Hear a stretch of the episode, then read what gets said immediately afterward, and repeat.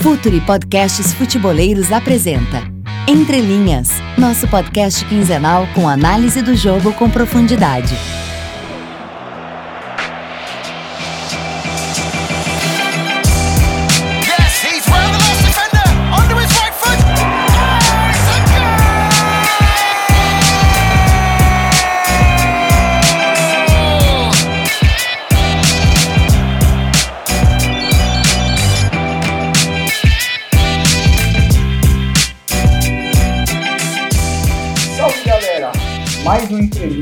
Ar, é, episódio 16 dessa vez.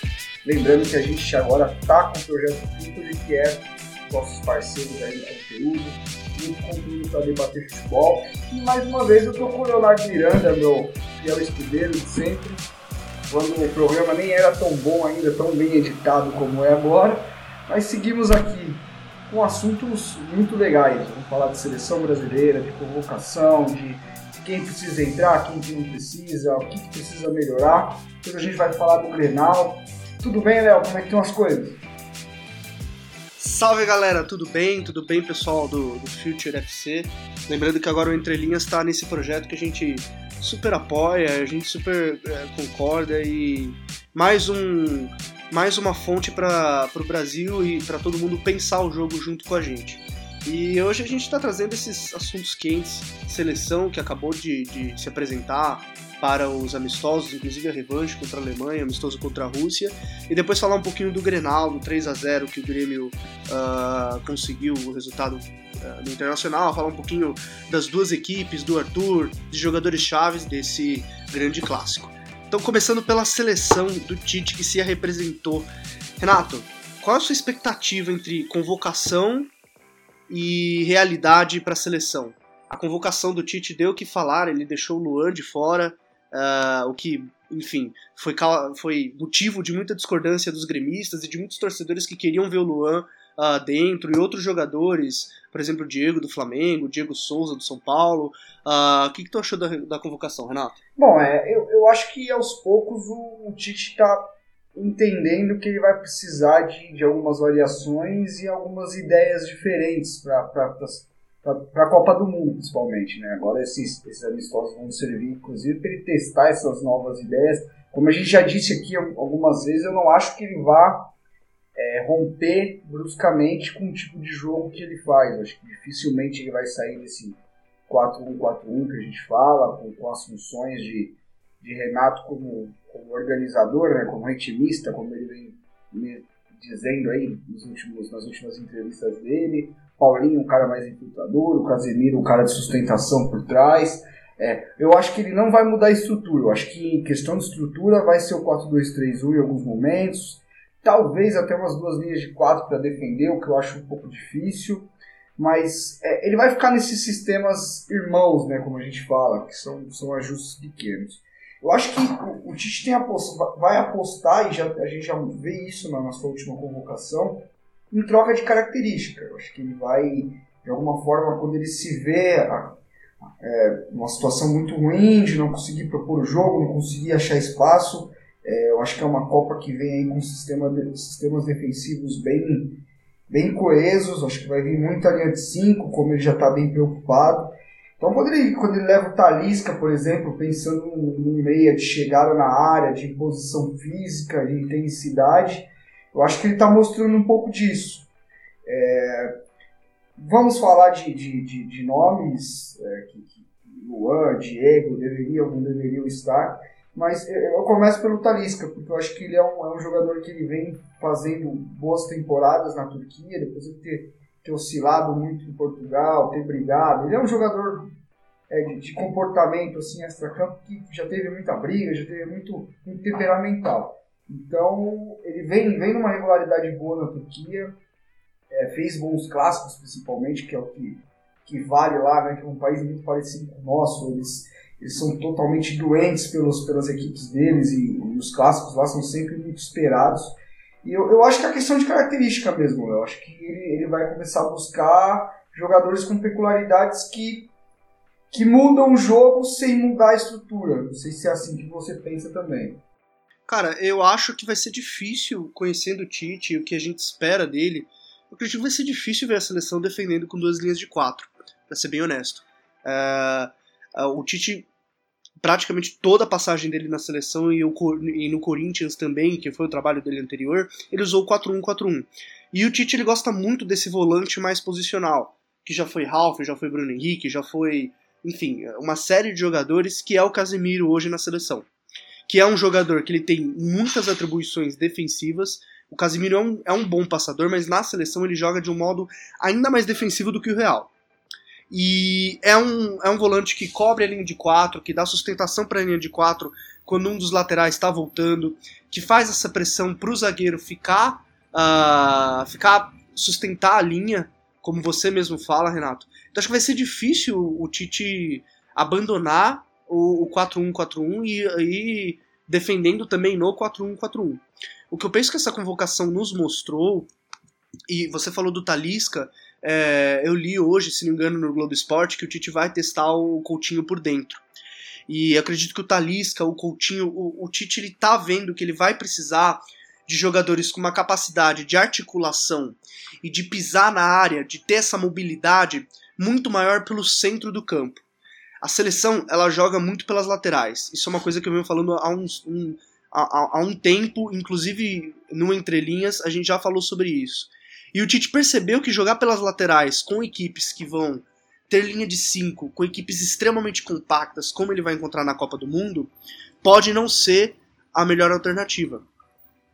Então ele está buscando é, essas soluções para criar mais é, desequilíbrio no adversário por dentro, nessa região central.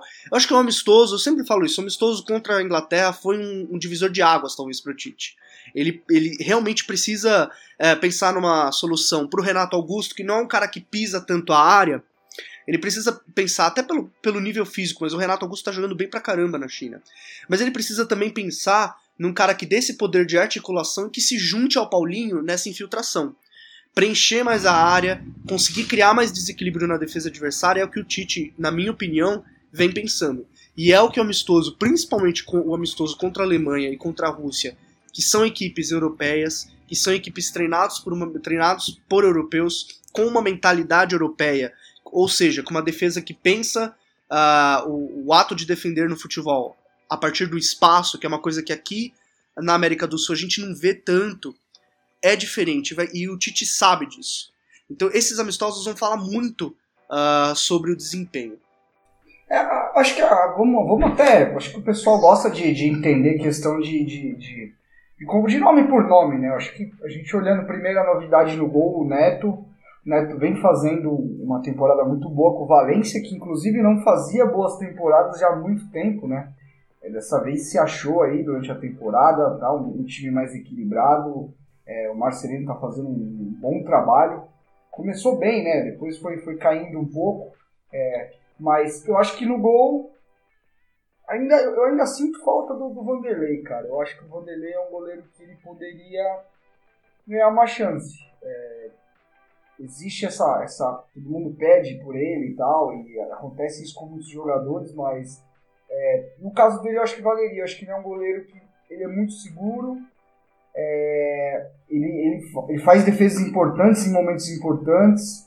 Ele, ele é um cara que joga com o pé razoavelmente bem para mediano para cima, eu acho que ele, perto dos goleiros que tem aqui no Brasil, por exemplo, ele, com os pés eu acho ele melhor que o Cássio. O Cássio tem uma boa reposição numa bola longa, mas com os pés ele vai muito bem. E aí a gente passa pro Fagner, que eu acho que é, é muito da questão da confiança. É, é, eu acho que o, o, Tite não tem total confiança ainda no Danilo. É, então o Fagner é um cara que ele confia na questão da linha de quatro, de entender posicionamento, de, de entender questão de, de relacionamento dentro do elenco. Eu acho que esses dois, acho que essas duas primeiras posições ficam assim. Acho que na zaga, não sei se você concorda comigo, eu, eu vejo que ele, ele, entende o Rodrigo pensando até no próximo ciclo, e ser um cara que já, já esteja ali convivendo. Mas a, a, fase do Rodrigo não é muito boa, mas a gente tem que também entender o contexto do São Paulo hoje, que não é muito organizado. Então eu, eu acho que ele fez uma grande Olimpíada, por exemplo. É, eu, eu acho ele um jogador de muita qualidade, acho que falta firmeza nas decisões dele em algum momento. É, sou um cara mais, mais firme, mais agressivo, mais, E, e para jogar para decidir, ele é muito técnico e às vezes ele, ele segura um pouco isso. Não sei o que você acha desses nomes, né? Uh, eu penso, uh, o caso do Rodrigo, eu penso que ele, do Rodrigo Caio, é, eu penso que é aquele típico caso, inclusive, Renato, um grande texto serve de, indica, de indicação para quem está ouvindo a gente. Você escreveu é, sobre isso com base no Felipe Melo. Mas serve para o Rodrigo Caio, serve para outros jogadores também, uh, do quanto o coletivo afeta o desempenho individual. Então, o Rodrigo Caio, ele não vem jogando tão bem no São Paulo, é um, um grande zagueiro, é um jogador que joga bem de volante, é um grande zagueiro, é um bom jogador, já provou isso em, outras, é, em outros jogos, mas ele precisa do coletivo potencializando ele. E coletivo é o, o ponto-chave da seleção do Tite, que é o que a gente não tinha com o Dunga, não tinha com o Felipão. O jogador dentro uh, da seleção, o Tite pensa futebol a partir o jogador inserido dentro do coletivo. E o Rodrigo Caio, dentro do que do que prega a seleção, ele tá, tá inserido nisso. Uh, então não acho um absurdo, por exemplo, a convocação dele. É, é, e aí vai do critério. Inclusive, falar sobre critério é bem interessante, porque a gente precisa, muitas vezes, entender o critério do técnico para ele convocar um e não convocar outro.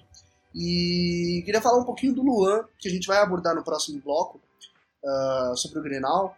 Uh, mas o Luan não foi convocado por não atender um critério do Tite. Primeiro, até reforçando isso que eu acho, Renato, que, que, o, que o Tite ele vai testar um 4-2-3-1 sim, mas talvez não como, como uma grande alternativa. Ele está buscando esse, esse, esse jogador mais central de área a área, que não é o caso do Luan. Inclusive o Guilherme Silva publicou aqui no Twitter, a gente tweetou uh, ah, para vocês, enfim, mandarem suas sugestões, comentários. E o Guilherme Silva pergunta se a liberdade do Luan no jogo do Grêmio e a falta de encaixe no, no modelo de jogo do Tite é suficiente para justificar a ausência dele na seleção.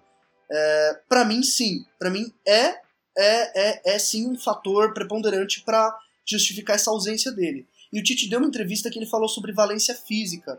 O Luan é um jogador que ele não tem tanta essa característica de jogar de costas, de sustentar um pivô. Ele gosta mais dessa flutuação, ele é um jogador muito leve fisicamente, mas também de um jogo muito leve uh, de passadas curtas, de corrida, mas ele gosta muito de flutuar e de jogar de frente para o gol passando.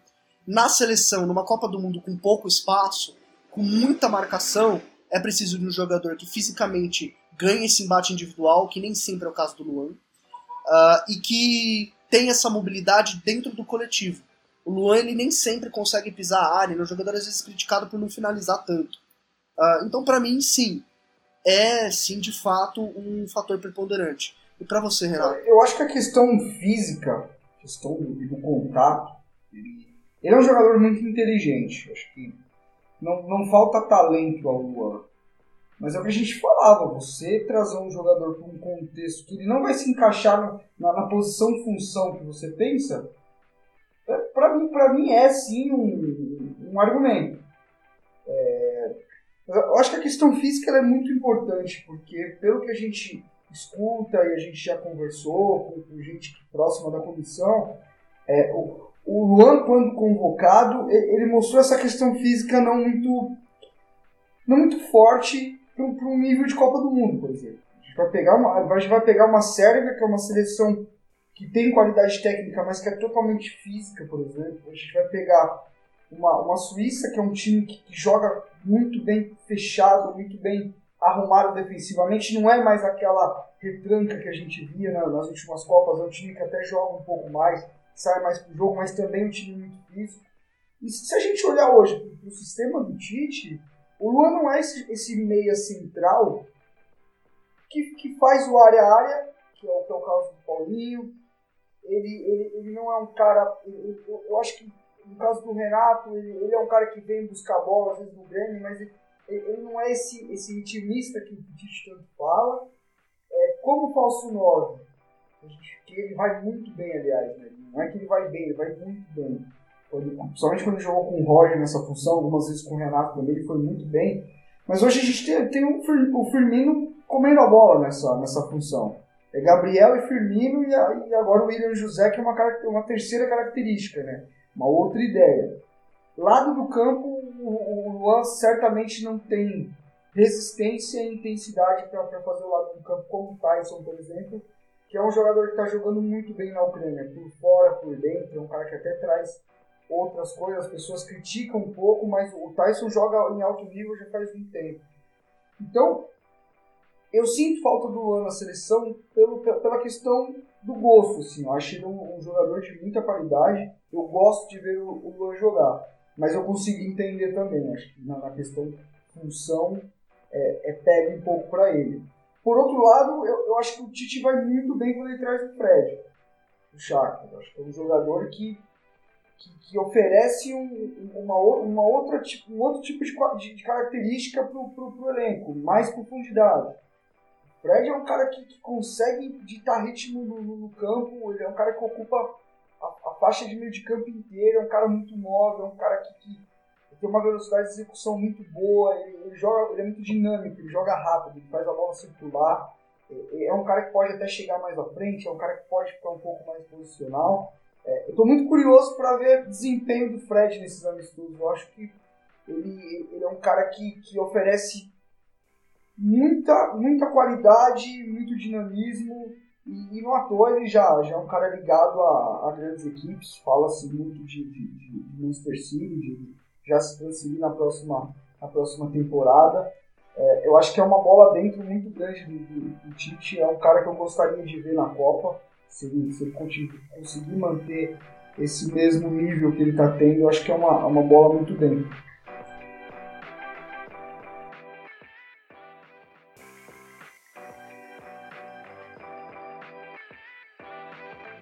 Futuri. Pense o jogo. Bom, galera, no segundo bloco, como, como prometido, vamos falar do Grenal. 3 a 0 Grêmio uh, no Internacional, na Arena do Grêmio, pelas quartas de final do Gauchão. Por conta da classificação aí do foco, do Grêmio voltando uh, depois do Mundial, Interclubes perdido para o Real Madrid, uh, e alguns resultados ruins no início, o Grêmio ficou um pouquinho atrás do Inter, eles acabaram se enfrentando na semifinal, na, nas quartas de final. Lembrando que na semana passada teve também o clássico Grenal, uh, que também foi vencido pelo Grêmio 2 a 1 no Beira-Rio. Uh, Renato, acho que o, esse, esse jogo é um bom jogo para a gente abordar um pouquinho a situação do Internacional. Internacional que vem de, vem de um rebaixamento em 2016, tentou construir uma equipe em 2017 com o Zago, optou por romper com o Zago, foi para um outro modelo uh, com o Guto Ferreira, optou por não não renovar com o Guto e aí agora efetivou o Dair Hellman e o, o Inter tá sofrendo um pouquinho de pressão, tá num momento de tá num momento complicado até por perder um clássico. Renato, qual, qual a tua impressão do Grenal? O que, que você viu do Inter? O que, que você viu do Grêmio? E como você avalia esse momento que o Internacional tá passando? Bom, é, eu acho que a gente não, não, não, não consegue é, olhar esse jogo é, apenas os 90 minutos. Eu acho que o, o, jogo anterior ele entra nessa história, as últimas temporadas das duas equipes entram nessa história. Eu acho que para a gente ter uma ótica mais sensata do, do, do, que é esse jogo, representa muito né, dentro de um, de um estado que, que ama futebol, que tem duas equipes na, na sua capital de, de, de, grandes torcidas, mas que se você ficar só nesse jogo, você não consegue ter uma, uma, uma análise mais sistêmica, que é o que, a gente busca aqui, que é olhar para todos os lados. Bom, por um lado a gente tem um treinador que tem uma identificação muito grande com o clube, que é o caso do Renato. Ele chega depois de um trabalho do Roger, que, que é, oscilou no final, mas que era um trabalho muito bem feito, de, de ideias, de conceitos. O Renato vem, é, dá uma continua, continuidade nisso, colocando o que, o que pensa de futebol, é, dando um, um, novo frescor para a maneira da equipe jogar, é, tratando o elenco de uma outra forma. Acho que é sempre bem claro deixar que, gente, é o, é o time do Renato. A gente, a gente entende que existem algumas coisas que, que, que, eram usadas no Roger ainda, de fato, mas é o time do Renato, é outra, é, é outra ideia. A gente às vezes critica pelo Renato não abordar a questão do conhecimento, de, de, de tirar um sarro, de brincar, mas o, o, time do Grêmio é muito tático, é um time com muita ideia, é um time rico conceitualmente. E um time que, que vem, é um elenco que joga junto muito tempo, tem uma maneira de jogar muito, muito natural, A gente enxerga o Grêmio fazendo movimentos muito, muito bem absorvidos pelos jogadores. São, é algo natural, não tem, tem nada. Por quê? Tem um processo por trás disso, tem, uma continuidade. Alguns jogadores saem, outros chegam, mas a base está ali. Do outro lado, a gente tem uma, uma equipe que nos últimos anos não, não- sabe o tipo de futebol que quer praticar. É, é, Lisca, vai para Argel, e aí vai para. Teve Aguirre, teve Zago, teve Guto Ferreira, teve agora o Odair Helman. Então, é, é- é- um clube que ainda não, não- não se achou como ideia de jogo. E aí cada um vem com com uma ideia, com uma proposta, os jogadores não absorvem, não, não- não conseguem entender. Quando estão absorvendo, o time oscila e o treinador cai. Então é, é impossível olhar para esse jogo de, de, de ontem, né, que a gente está gravando na segunda-feira, jogo de domingo, é, sem olhar para o todo. Eu acho que isso é básico. E isso reflete na, na organização e na ideia de jogo das equipes. É, eu, eu acho que a gente, a gente criticar algumas, algumas situações do jogo do Inter, principalmente de- do jogo anterior e de ontem, com relação à organização, principalmente defensiva, a gente criticar al- alguns, algumas escolhas do Odair não quer dizer que a gente entenda que tem que trocar, porque eu acho que isso está bem claro que pro Inter não tem funcionado. Na- Aliás, não funciona para quase ninguém. Mas existem alguns pontos que precisam ser trabalhados. É, não sei o que você entende de tudo isso, Léo, mas eu, eu até mais pra frente eu vou abordar mais a questão do jogo que eu, que eu assisti e, e tirei algumas conclusões legais. Mas eu acho que é impossível a gente olhar esse 3 a 0 só para esse 3 a 0 Eu acho que é, é preciso olhar pro, pro todo, entender o que, que acontece nos últimos anos e por que, que isso reflete no campo hoje. Eu concordo com você, Renato. É, esse, esse Grenal ele mostrou uma disparidade e eu vou, eu vou ser um pouco ousado aqui no, no podcast Entre Linhas. Não é uma disparidade técnica. Não é uma disparidade técnica. É uma disparidade de equipe, de construção de equipe. O Grêmio tem um processo, mas mais que um processo, e mais do que o Renato, do que o Roger, do que o Felipão, do que o Wenderson, o Grêmio tem uma linha de pensamento que já vem há anos. Uma ideia de moldar uma equipe, de formar uma equipe. Já vem da base, inclusive, né, Léo? Que já vem da base. Já tem é jogadores que, incorporados nessa ideia. que é o que foi proposto lá no início de 2014, com a chegada do Anderson Moreira. Basicamente, nós podemos dividir a, a, a, a trajetória do Grêmio assim. Quando o Inter estava disputando uma Libertadores, inclusive. Então a questão não é técnica. A questão é puramente de ideia, de ideia de clube. É um- uma questão que vai além da ideia de jogo, é uma ideia de clube. O Grêmio sabe qual clube ele quer ser, sabe quem ele quer revelar, sabe como ele quer jogar. Tem um processo do time principal, dos jogadores da base que entram no time principal, é, resguardados por um modelo de jogo muito sólido. Comportamentos que já vêm há anos e anos e anos sendo treinados. O, o Grêmio é um time que joga é, por cabeça, de, é, de tão automático que é. O movimento do Luan, que a gente abordou no, no último bloco, por exemplo, ah, é uma coisa que vem dele desde 2015. Então ele treina 2015, 2016, 2017 inteirinho, assim. É muito mais automático, a tomada de decisão dele é muito mais rápida. E aí o Grêmio joga sem pensar, como o Tite falaria. Com o Inter é, é exatamente o oposto. O Inter tá rompendo, rompendo, rompendo. Veio o Aguirre. O Aguirre foi semifinalista de uma Libertadores. Para o Inter não estava bom ser semifinalista de uma Libertadores. Trocou. Veio o Agel, trocou. Veio o Falcão, trocou. Veio o Celso Rotti. O Inter troca, troca, troca. A cada troca de técnico é uma ruptura. Então, ah, esse Grenal serviu para mostrar a disparidade de ideia. E se o Inter de fato quiser se reconstruir, é preciso pensar que o ano de 2017, o ano de 2018 principalmente, vai ser muito difícil. E a derrota no Grenal, assim como foi, os- o- assim como fo- foram outros, outras derrotas pro- do Grêmio, por exemplo, em Galchão, em outras derrotas, são, são doídas, são difíceis, mas elas fazem parte do processo. O torcedor brasileiro, não só o torcedor, mas a imprensa também, ah, formadores de opinião, os próprios dirigentes, eles precisam entender que a derrota, ela forma equipe. A derrota tem um poder de formar a equipe muito grande, talvez maior do que a vitória. E isso não é só tática, isso é psicologia. O último episódio do, do, do podcast do Future abordou a psicologia. E a gente traz um pouquinho disso. A derrota ela tem um poder. Um, um, um, ela forma caráter, por exemplo. Ela forma processos, ela forma pensamentos. Então uma derrota no Grenal por 3 a 0 ela não pode ser encarada como o fim do mundo. Se o Inter encarar cada derrota como o fim do mundo, vai ficar trocando, vai buscar esse analgésico, essa solução paliativa que mascara a dor, mas não resolve a doença. A doença do Inter é muito mais profunda do que um técnico, do que um jogador ou do que um elenco.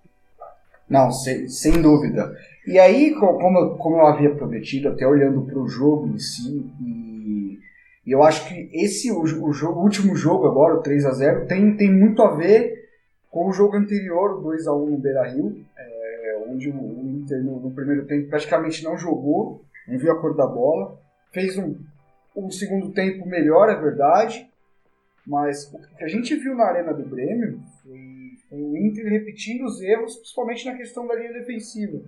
Inclusive, modéstia à parte, postei no Twitter é, uma análise que eu fiz no, no, programa Bate-Bola sobre um vídeo, tudo. Eu sei que vocês estão escutando, mas eu acho que com, vendo o vídeo e depois de ter escutado o podcast, isso vai ficar claro para vocês a, a, questão da quebra de linha. É, o, o Inter quebrando a linha toda hora e o, e o Grêmio entendendo muito bem que isso ia acontecer. É, parecia de, de fato que era uma arapuca armado, e era questão de tempo. Tanto que o Inter começa o jogo relativamente bem, se a gente olhar para o primeiro tempo do outro jogo. O Inter tem algumas chances, segura bem, só que o Grêmio ele fica naquele jogo curto, triangulação, aproximação, um time muito móvel e, e, bate na zaga e volta, e bate na zaga e volta, e, e, tira um zagueiro do lugar, tenta infiltrar, não vai. Os laterais do Inter escaçando como, como doidos, fazendo perseguições longas, e o Grêmio ali rodando. De repente essas bolas começam a entrar. E, e o Grêmio, é, a, a grande questão do Grêmio é gerar espaço e atacar espaço isso se repete, parece um, um, mantra dentro do jogo. Se você ficar observando as ações com bola do Grêmio, é sempre isso. Alguém movimenta, tira alguém do espaço, gera espaço, um ou outro jogador ataca o espaço. É, isso é nítido. E no, e no, vídeo que eu estou falando para vocês, que está tá no meu Twitter, isso, isso fica muito claro para todo mundo. E o, o, parecia que o Inter, o Inter quebrava toda hora, o Grêmio entendia que isso ia acontecer, é, o Odair, ao meu ver, erra ao colocar o, o D'Alessandro no, na beirada do campo. Né? Ele, ele, no jogo no, no Beira-Rio, o D'Alessandro jogou por dentro e o time perdeu muita combatividade no, no, no, centro do campo. Eu acho que o Odair entendeu, eu vou jogar ele para o lado para ele fazer uma recomposição e tal, um pouco mais leve. É, sem bola, o D'Alessandro, em boa parte do, do primeiro tempo, principalmente, ele fez esse trabalho de forma ok, não, não foi, foi exigido em alguns momentos e, e cumpriu, mas quando o Inter recuperava a bola ele não tinha força para fazer a transição, porque, gente, o D'Alessandro já tem uma idade elevada, ele jogou 90 minutos na Copa do Brasil no, meio de semana, pegou um Grêmio descansado, né, que também entra no, na análise geral, e aí no gol do, do Grêmio, que, tem a, a, toda aquela movimentação que a gente fala que é um efeito dominó, se tira um jogador da linha, o Dourado cobre a linha, ninguém cobre o espaço do Dourado. O Michael, é, aliás, quem, quem, não viu o gol ainda ou, ou, quer ver, veja de novo e veja a movimentação do Michael. O Michael, movimento sem bola dele, na hora que a bola chega no Ramiro, ele arrasta dois jogadores do Inter. Então, nesse momento, tem Ramiro e Léo Moura sozinhos do lado direito do campo, onde o, o D'Alessandro estava. E até o Calçade no programa, algo que eu não tinha visto, o Calçade levanta e fala: dá uma olhada no D'Alessandro. O D'Alessandro tá com a mão nas pernas. Ele tá. que já era final de primeiro tempo. Ele já tava fazendo esse movimento de ida e volta a todo momento. Então, deixa eu olhar para o jogo de uma forma geral. E aí, o segundo tempo do Inter descambou total. Terceiro gol é, é gol de. É gol é gol, gol besta, gol, gol infantil, de, de, casquinha na bola, lateral e ponta totalmente errado, e, e aí a bola entra. Então, é, acho que tem muito disso. E aí você vê o. Aí você vê a diferença também. O Grêmio hoje tem, tem o Jeromel que está na, na seleção, tem o Arthur que vai ser vendido para o Barcelona, já foi vendido, né, vai chegar lá é, no ano que vem. Então é, é complicado, você disse. O Inter não pode ser uma morte a cada derrota, uma morte de uma ideia, de um, de um projeto. Tem que insistir mais, não é? Exato. E a questão da linha defensiva que você citou, é, o Grêmio sabia. Muito provavelmente, talvez o Grêmio nem sabia.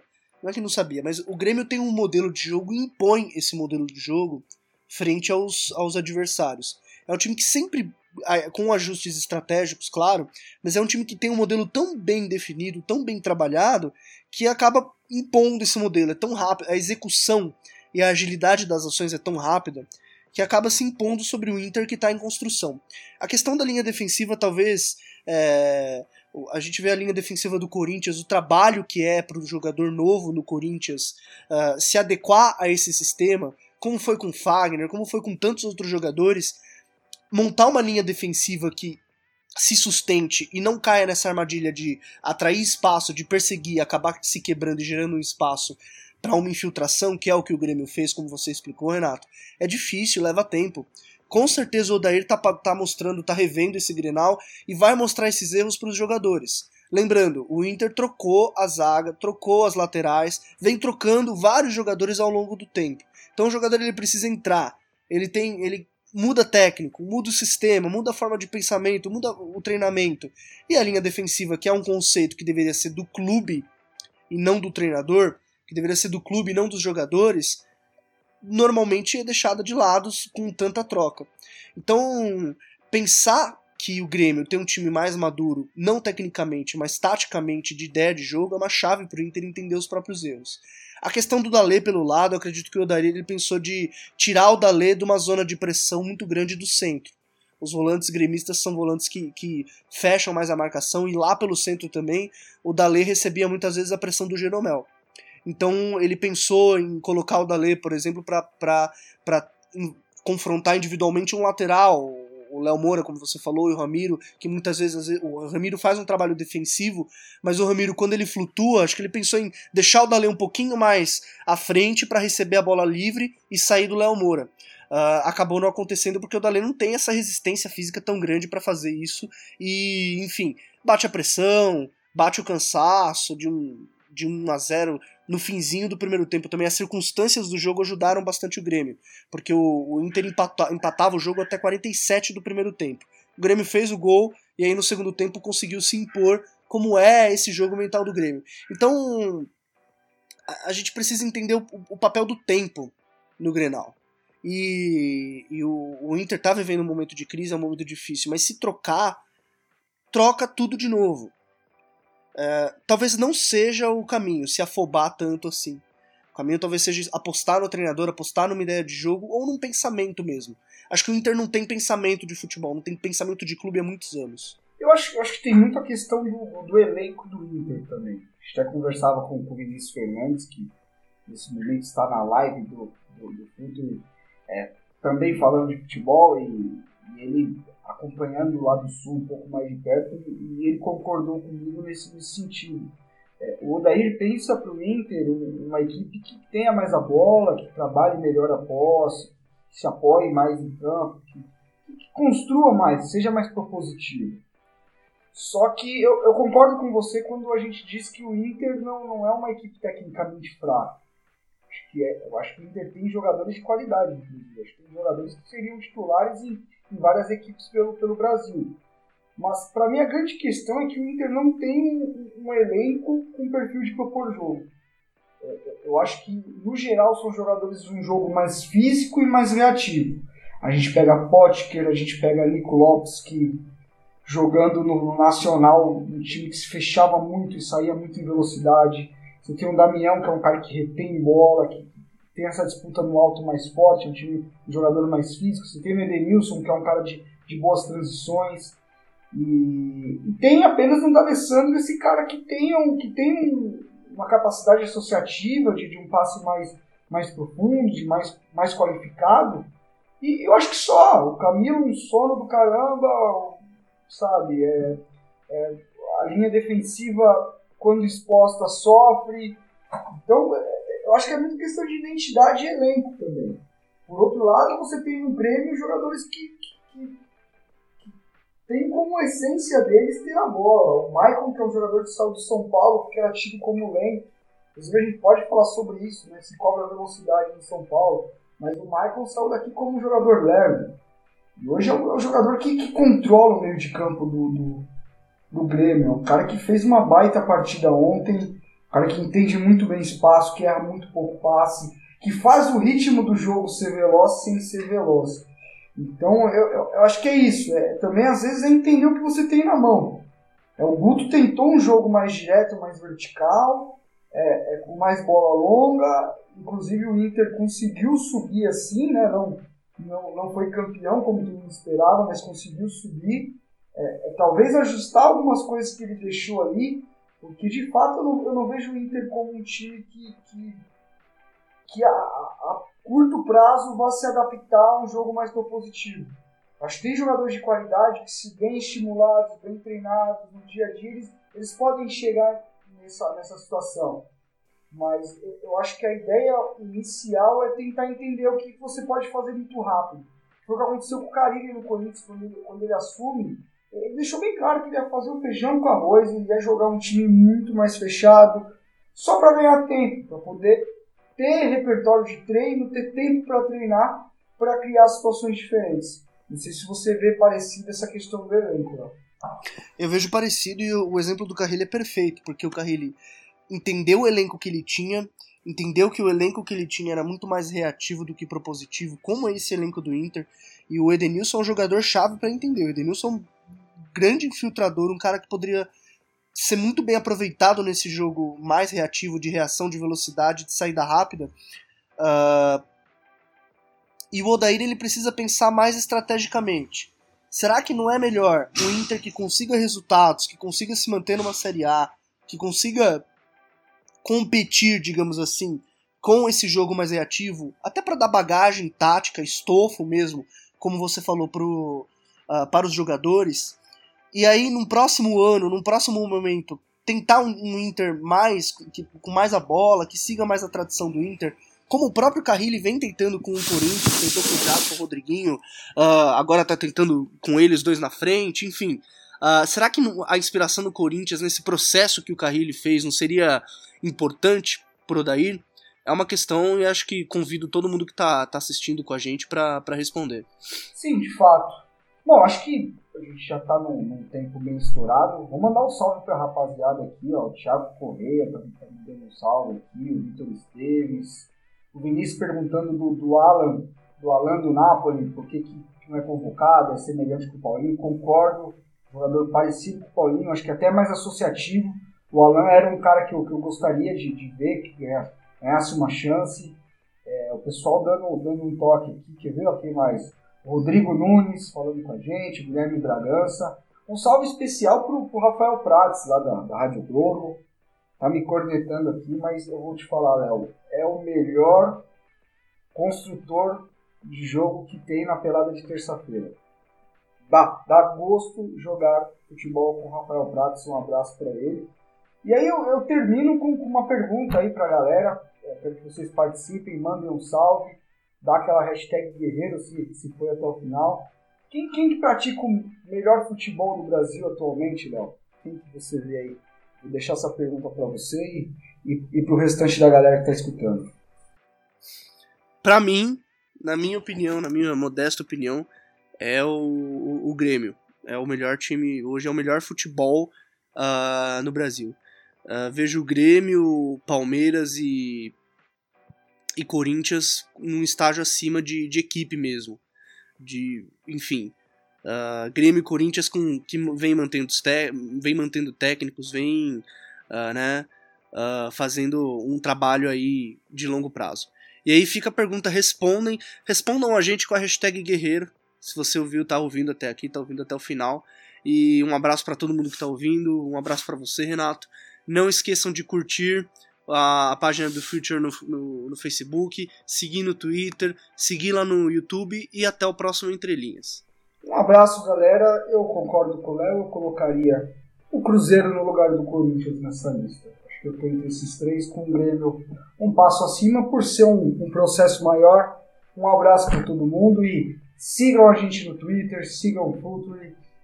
escutem o The Pitch Invaders, vá no, no, nas lives no Instagram, a rapaziada tá em todo lugar e pense o jogo. Um abração para todo mundo. Valeu!